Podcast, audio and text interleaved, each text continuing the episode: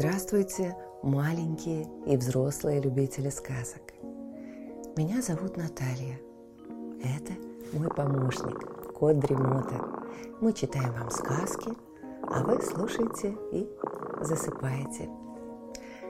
Пишите в комментариях название сказок, которые вы хотели бы услышать. Подписывайтесь на нас в соцсетях, ставьте лайк, жмите на колокольчик и устраивайтесь поудобнее. Сказка начинается. Лидия Чарская. Три слезинки королевы. Жил на свете король. У него был роскошный дворец. И каких только богатств не было в этом дворце. Золото, серебро, хрусталь и бронза, драгоценные камни.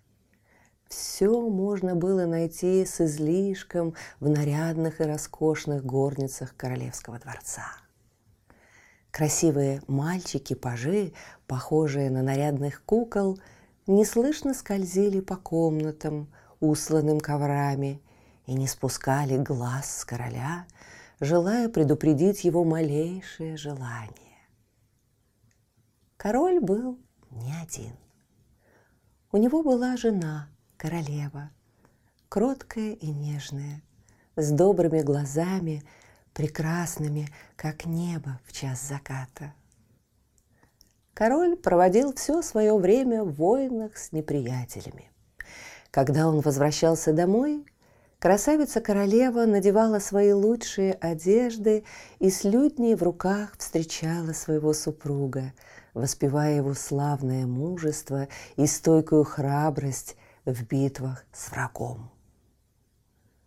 Но неудачные походы, ни любовь кроткой и красивой королевы, ни несчетные сокровища, ни привязанность подданных не радовали короля.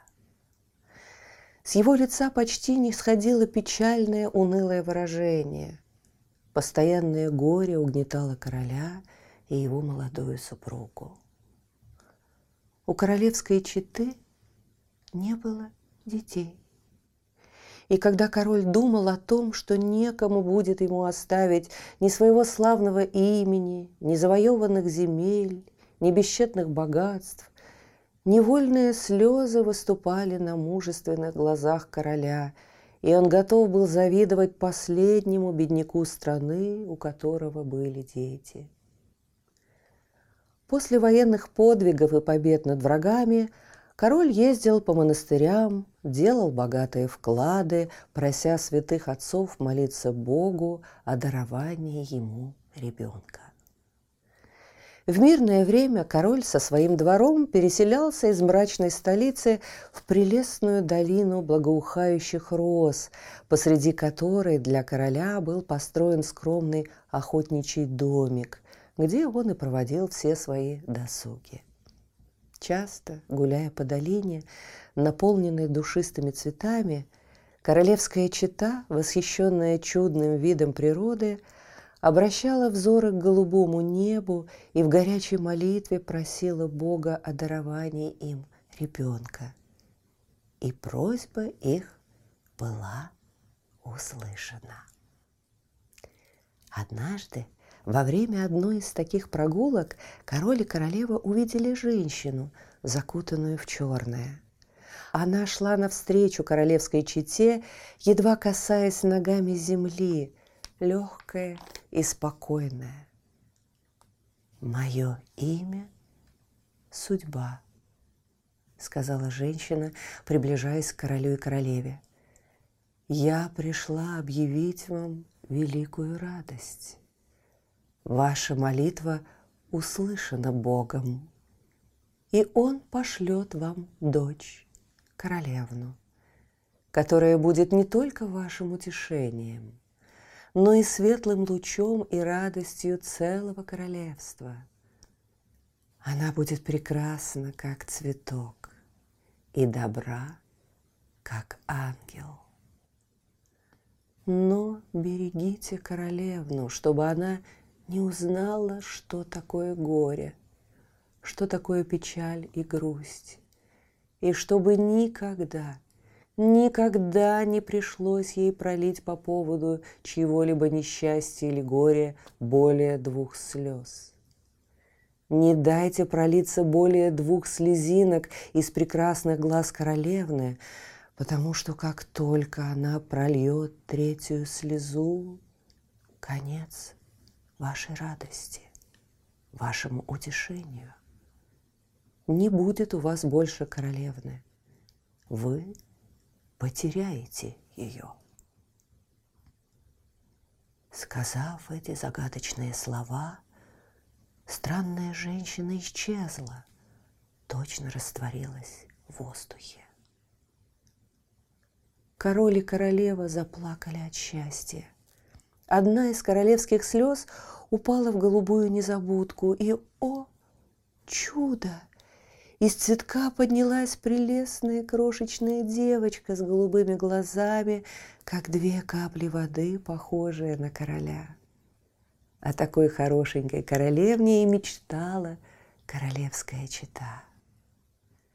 Красавицу-королевну назвали желанной, потому что отец и мать так долго желали иметь дочь, и в честь ее поднялось шумное ликование по всему королевству – Народ валом повалил королевскому дворцу, чтобы взглянуть хоть одним глазком в голубые очи королевны желанной.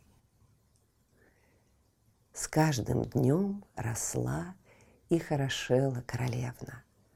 Отец-король, помня слова судьбы, позаботился о том, чтобы дочь не увидала людского горя, чтобы она была всегда веселая, довольная, счастливая, и нарочно приказал выстроить для нее роскошный дворец, весь розовый, как самый нежный отблеск утренней зари, и благоухающий, как те цветы, что росли по соседству с ним в долине.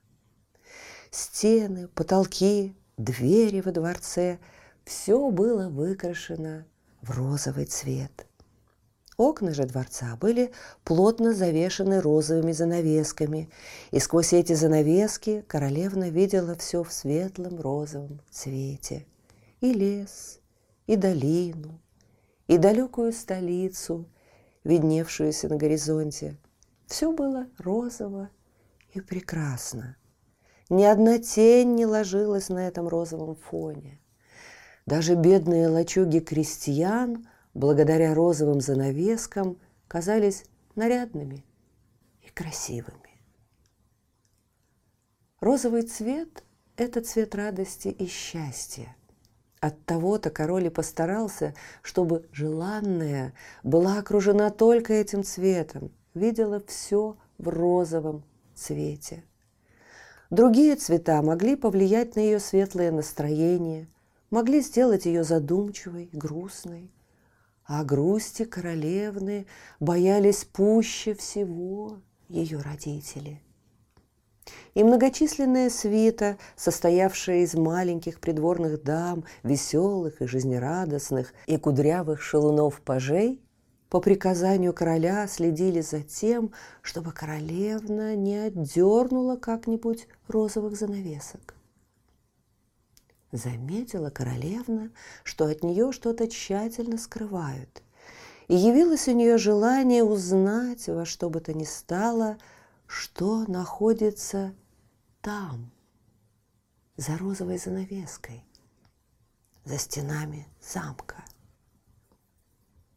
Однажды королева желанная проснулась раньше обыкновенного. Маленькие фрейлины, спавшие у ее постели, не слышали, как выбежала королевна из своей розовой спальни, пробежала целый ряд розовых зал, выбежала на розовую террасу, толкнула розовую дверь, ведущую в сад, и исчез розовый свет. Перед королевой желанный серый день дождливое небо, сад, точно нахохлившийся от непогоды, и старые убогие лачушки далеко у опушки большого темного леса. В саду стоит женщина старая, болезненная, в лохмотьях, с седыми космами волос, стоит и смотрит на королевну желанную. Очень поразила королевну и эта мрачная обстановка, и эта старая женщина. Однако она подошла к старухе и сказала, «Здравствуй, бабушка, кто ты? Как твое имя?» «Меня зовут Жизнь», — отвечала старуха, сурово взглянув на хорошенькую королевну. «Ах, неправда!» — весело вскричала королевна. «Неправда, что тебя зовут Жизнь. Ты старая и безобразная, а моя мама, королева, рассказывала мне, что жизнь юная, розовая и прекрасная, такая же прекрасная, как я. Но кто бы ты ни была, старушка, ты жила много и знаешь, должно быть, все. Скажи мне, почему стало вдруг так серо, неприветливо и гадко кругом? Королевна, произнесла бабушка жизнь. Все было всегда так, серо, неприглядно, печально. Только ты не могла видеть этого, потому что через розовые занавески, повешенные у твоих окон, все казалось тебе светлым, розовым и прекрасным. Ты не знаешь жизни, не знаешь людских горестей и страданий, и растешь веселой беспечной принцессой, потому что не видишь горя вокруг себя. Но я хочу видеть горе. Хочу видеть несчастных, чтобы сделать их счастливыми. Я хочу помогать всем людям, кто нуждается в помощи, — вскричала королевна. Тогда упроси твоих родителей снять розовые занавески с окон, произнесла старуха жизнь. «Да, да, я упрошу их!» — вскричала королевна и побежала в замок отыскивать родителей. Ее мать встретилась ей на пороге замка. Королева была так ужасно напугана исчезновением дочери. Пажи и придворные дамы трепетали за свою участь. Они знали, что их постигнет строгое наказание за то, что они упустили из виду свою юную госпожу. А когда королевна высказала матери свою просьбу, последняя обмерла от ужаса и с плачем созналась дочери в том, что тщательно скрывала от королевны. «Ты умрешь, милая, желанная моя, — рыдала королевна, — как только выкатится у тебя три слезинки из глаз. Ты не можешь увидеть людских страданий и горестей, ты заплачешь, и тогда мы потеряем тебя, такую прекрасную, юную и любимую. Задумалась на мгновение желанная — и вдруг тряхнула белокурой головкой и светло-светло улыбнулась матери. «Мама!» – произнес ласково и нежно ее милый голос. «Вели снять розовые занавески с окон. Прикажи беспрепятственно выпускать меня из замка к людям, чтобы я могла видеть их горе и слезы и помогать им. Не бойся, что я умру, мама. Теперь я видела жизнь, узнала, какая она старая, сердитая, мрачная и суровая, и хочу сколько могу сделать ее улыбающейся и приветливой для несчастных людей. А если ты не пустишь меня, мама, я все равно зачахну здесь, в этом розовом замке, и умру от тоски выслушала речь дочери королева и прошептала тихо и покорно. «Будь по-твоему, дочка, теперь, когда ты уже вышла за розовую дверь, бесполезно скрывать от тебя то, что ты сама увидела». И королева желанная получила свободу. Расцвела а жила еще более похорошела королевна. Теперь уже розовый замок и королевские сокровища, веселая свита маленьких придворных дам и пажей и их радостные игры – все это уже не забавляет желанную. Одетая в простенькое платьице убогой крестьянки, с распущенными, раздуваемыми ветрами кудрями, она бегает по цветочной долине, разговаривая с птицами и цветами, понимая голос трав и былинок, глотая ночную росу с голубых сердцевин незабудок. Она заходит в бедные крестьянские лачуги, и куда ступят ее маленькие ножки, там всюду воцаряется радость, довольство и счастье. Всех бедняков наделяет королевна деньгами, согревает ласковым взором и добрым обхождением. Довольно одного лучистого взгляда – желанной, чтобы люди забывали свои болезни, немощи и страдания. Не было бедняка в королевстве, который бы не благословлял маленькой королевны. Слава о ней, о ее доброте разошлась по всей стране, и все несчастные стремились к желанной, чтобы найти утешение и помощь у королевны. Король по-прежнему воевал с соседними народами, чтобы расширить свои владения и оставить дочери огромное наследство. А мать королева заботливо охраняла желанную от всего, что могло причинить ей страдания. И зорко присматривалась к ней, боясь увидеть хотя бы намек на слезу в ее лучистых голубых глазках. «Мама!» — сказала как-то королевна, вернувшись с обычной прогулки. «Мама, я слышала пение в соседней роще. Кто-то заливался там чудной серебристой трелью. Кто это, мама?» Едва только успела произнести это королевна, как сотня гонцов была разослана по роще с приказанием доставить во дворец таинственного певца. И певец был доставлен. Это оказался соловей. Маленькая серая птичка, невзрачная на вид, но владевшая невыразимо чудным голосом. Ее посадили в золотую клетку, где соловушка должен был петь песни. Но соловей молчал. Он не умел петь в неволе.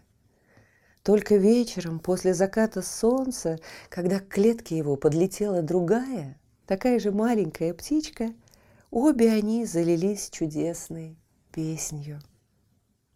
В этой песне слышалась смертельная тоска, грусть по зеленому лесу и утраченной свободе, и жалоба на людей, на их жестокость, и мольба, слезная мольба об освобождении пернатого узника. Обе птички горько и жалобно плакали, заливаясь печальной песнью – и королевна, все время находившаяся подле клетки, поняла жалобу птичек. Поняла и побежала к матери, умоляя ее выпустить соловья на свободу. Соловья выпустили, но из голубого глазка королевны желанной выкатилась слезинка, чистая и блестящая, как алмаз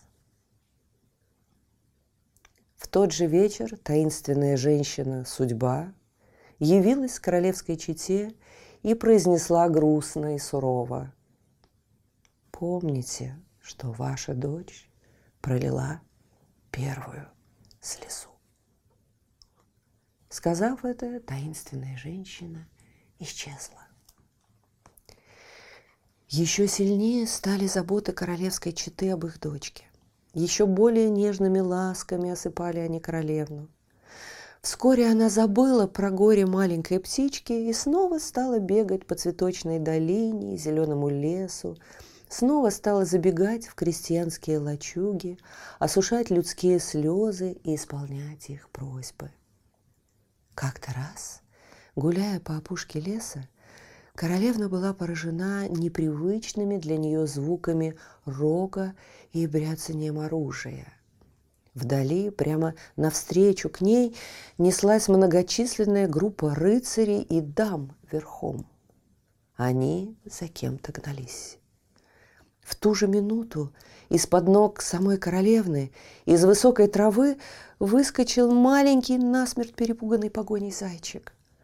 Он остановился в двух шагах от королевны, прижал длинные дрожащие ушки к спине и, поводя кругом круглыми тоскливыми глазками, ждал, казалось бы, чего-то. Пиф! Пав!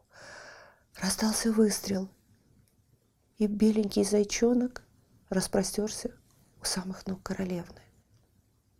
Желанная схватила на руки трепетавшего еще зайчика, прижала его к груди и закричала, бросившись навстречу охотникам и их дамам. «О, злые, злые люди! Что вам сделал дурного этот бедный, невинный зверек?» При этих словах вторая алмазная слезинка выкатилась из голубых глаз желанной и повисла на ее темных ресницах. В тот же вечер таинственная судьба вновь появилась во дворце и сообщила королю и королеве о второй слезинке, пролитой их дочерью. Прошло много времени. Королева желанная выросла и превратилась в прекрасную молодую девушку-невесту гордость и красу целого королевства. Ее отец-король продолжал свои войны, расширяя владения своей страны в приданные дочери.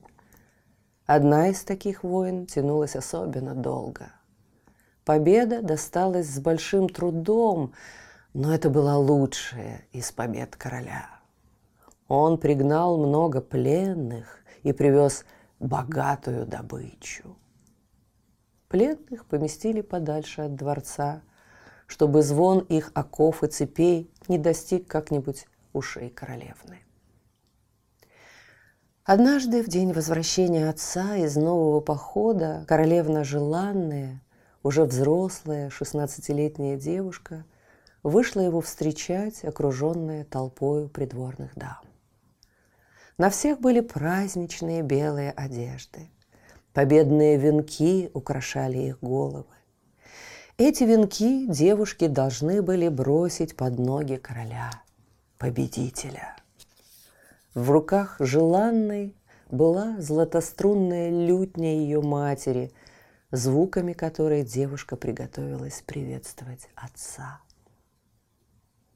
И вдруг к ногам королевны бросилась бог весь откуда появившаяся женщина – взволнованная, дрожащая и худая, как скелет. Она кричала страшным голосом. «Королевна, выслушай меня! Королевна, ты наслаждаешься жизнью, ты ешь на золотых блюдах и носишь бархат и парчу. Сотни внимательных прислужниц ловят каждый твой взгляд, каждое твое слово. Кругом тебя несчетное богатство и безумная роскошь. А знаешь ли ты, как добыто все это?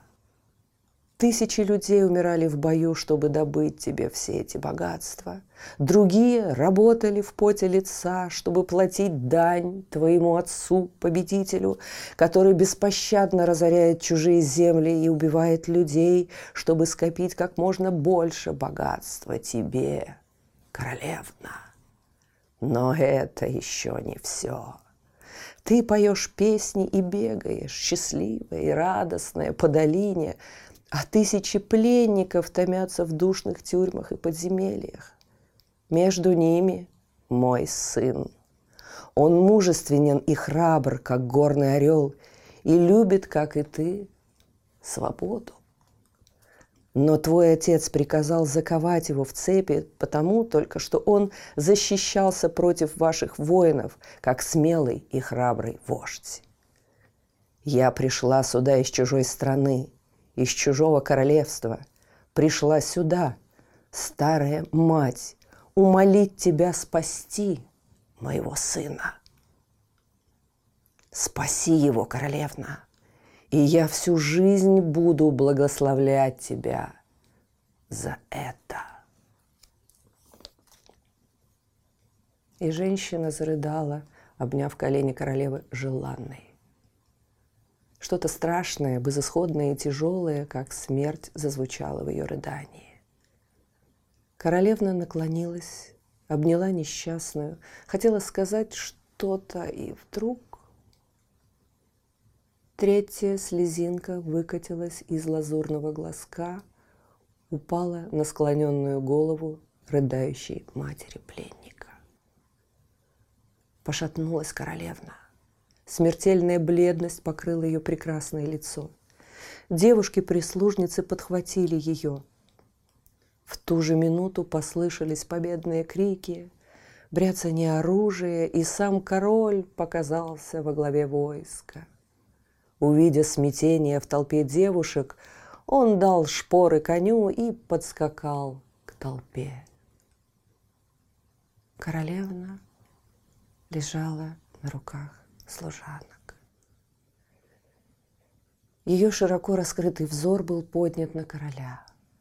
Он выражал мольбу и страдания за тех, кого убивали, за тех, кто томился в тюрьмах и подземельях.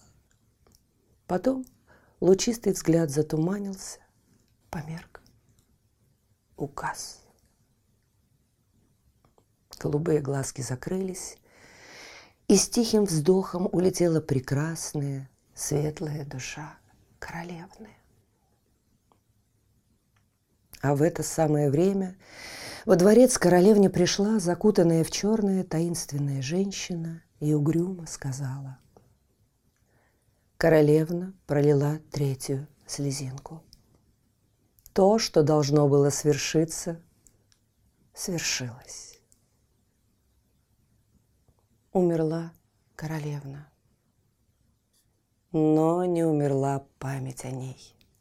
Король прекратил воины и набеги, распустил войска, открыл тюрьмы и подземелья и выпустил на волю измученных узников. И все это сделал в память о своей дочери, желанной.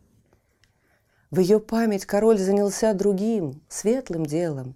Он кормит всех бедных и голодных в стране. Сирые и бездомные все находят приют в королевском дворце. Милосердие и мир воцарились в стране. Слышите? Кот Дремота запел свою песенку. Это значит, что пора засыпать. Мы обязательно встретимся снова. Ну а сейчас спокойной ночи.